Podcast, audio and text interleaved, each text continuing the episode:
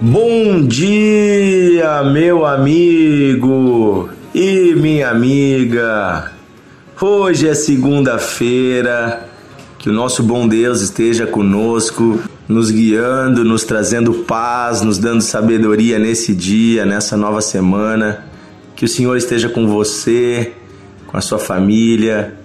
Que Deus te dê sabedoria para o teu trabalho, para os teus negócios, para as tuas decisões em nome de Jesus. Deixa eu fazer uma pergunta para você nessa manhã para refletirmos juntos. Quem é Jesus para você? Na sua visão, na, na sua mente, aonde Jesus está agora?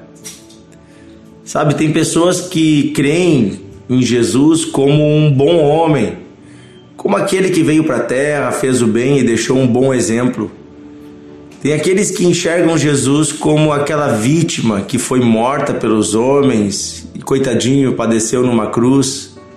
Alguns até enxergam ele como Salvador, né? Mas eu quero hoje falar com você sobre quem é Jesus, onde ele está e quem nós somos junto com ele. Quero ler com você Atos capítulo 3, versículo 15, Atos dos Apóstolos 3,15 diz assim: Vocês mataram o autor da vida, mas Deus o ressuscitou dentre os mortos, e nós somos testemunhas disto. Aqui nós temos o discurso do apóstolo Pedro pregando para uma multidão de pessoas em Jerusalém. Certamente a mesma multidão que 40 dias, 50 dias antes havia gritado: crucifica, crucifica. Foi aí que ele diz, né? Vocês mataram o autor da vida. Por que, que Jesus é o autor da vida? Porque a Bíblia nos revela que ele é o Filho eterno de Deus. Ele já era filho com o Pai na eternidade. E antes de tudo ser criado, o Filho já existia. E tudo foi feito pelo Filho, com o Filho e para o Filho. Porque dele, por ele e para ele são todas as coisas. Ele é o autor da vida, ele é aquele que deu vida aos homens e ele vai reinar sobre os homens. Chegou um momento da história que ele encarnou, ele assumiu forma de um ser humano, mostrando bondade e misericórdia de Deus que quis se comunicar conosco na nossa aparência. Mas apesar de termos matado ele, agora Pedro diz: Mas Deus o ressuscitou dentre os mortos.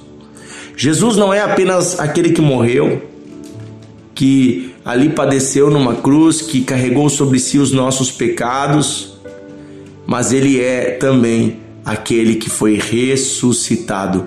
A Bíblia diz que ele é o primogênito dentre os mortos, ou seja, ele é o primeiro homem a ressuscitar dos mortos e viver para sempre. E Pedro diz: Nós somos testemunha disso, ou seja, ele e os outros que estavam pregando não pregavam algo apenas que ouviram, mas eles viram e tocaram no Filho de Deus. Tocaram suas mãos furadas após a ressurreição. Então, inclusive Tomé estava ali entre eles, aquele que duvidava, mas passou a crer quando viu. E em 1 Coríntios, eu quero ler com você também a primeira carta de Paulo aos Coríntios, capítulo 6, versículo 14, diz assim: por seu poder, Deus ressuscitou o Senhor. Olha só, por seu poder, Deus também ressuscitou o Senhor e também nos ressuscitará. Olha que forte. Nós que cremos em Cristo, que estamos unidos com Ele por meio da fé, temos também a mesma promessa. Ele é o primogênito, ou seja, o filho mais velho entre aqueles homens que vão ressuscitar dentre os mortos para viver eternamente. Mas ele é só o mais velho de uma grande nação que vai se levantar dentre os mortos, que serão ressuscitados. Então, a ressurreição, a nova vida, a vida eterna em um corpo glorificado, como é o corpo de Cristo hoje. Ele está em um corpo que eternamente vive.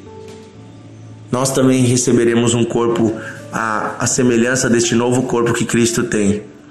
Um corpo incorruptível, que não se, não, não se corrompe, não envelhece, que não sente dor, que não fica doente, então quero dizer para você que esse corpo que nós temos aqui hoje na terra, ele foi afetado pelo pecado. Lá pelo pecado de Adão e Eva, este corpo foi desfigurado, entraram as enfermidades, entraram as dores, entrou a morte. Deus disse para Adão: se vocês comerem deste fruto, vocês vão morrer. Desde que nascemos, o nosso corpo vai envelhecendo até o dia da morte. Agora, o corpo novo que receberemos, este corpo é glorificado, ou seja, ele não é mais um corpo mortal, ele é um corpo imortal. Vamos receber da parte de Deus a imortalidade. Vamos receber da parte de Deus a vida eterna. Nos uniremos com Cristo. Então Cristo hoje ele não está morto. O nosso Deus não é um Deus de uma história antiga e bonita, é um Deus vivo e real. Ele disse: Eu estarei com vocês todos os dias até o final dos tempos. Jesus continua com a igreja hoje, operando no meio da igreja. Ele, por meio da igreja, cura, liberta, transforma, abre mentes e corações, muda histórias de famílias. Ele, o Cristo vivo, transforma as histórias, transforma vidas. Ele vem e se manifesta poderosamente por meio do Espírito Santo. Ele enviou o seu Espírito. Onde Jesus está agora? No céu, assentado à direita do Pai. Mas ele soprou e enviou o Espírito Santo. Ele e o Pai enviaram o Espírito Santo do céu para estar com a igreja todos os dias.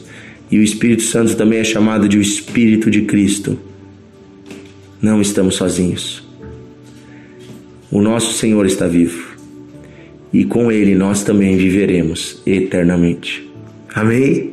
Essa é a maior esperança. Eu quero dizer que olhe para os seus problemas de hoje em dia como coisas pequenas e passageiras, perto da certeza eterna, da grandeza da eternidade, da grandeza do amor de Deus.